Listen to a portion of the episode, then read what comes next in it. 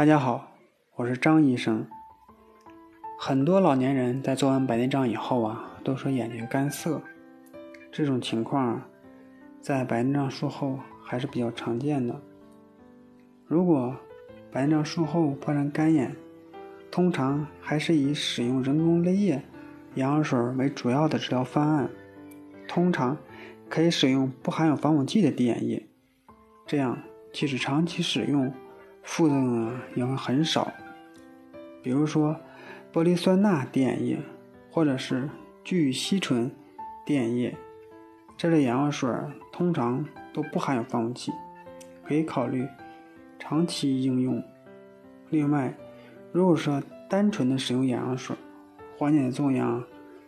仍不是很强。可以考虑早晚热敷，热敷以后啊，干的症状能够有一定的缓解作用。因为白内障手术多数是老年人，老年人腺体多数可能存在功能不良，辅助热敷可以帮助腺体的功能恢复，对于缓解干眼有很重要的帮助。另外，可以在晚上睡前使用营养角膜的眼膏，比如说玻璃酸钠眼油凝胶，可以帮助缓解眼干的症状。因为做白内障呢，多数是老年患者，本身呢，老年患者可能就存在一定的眼睛干涩的症状，尤其是像刚步入老年人。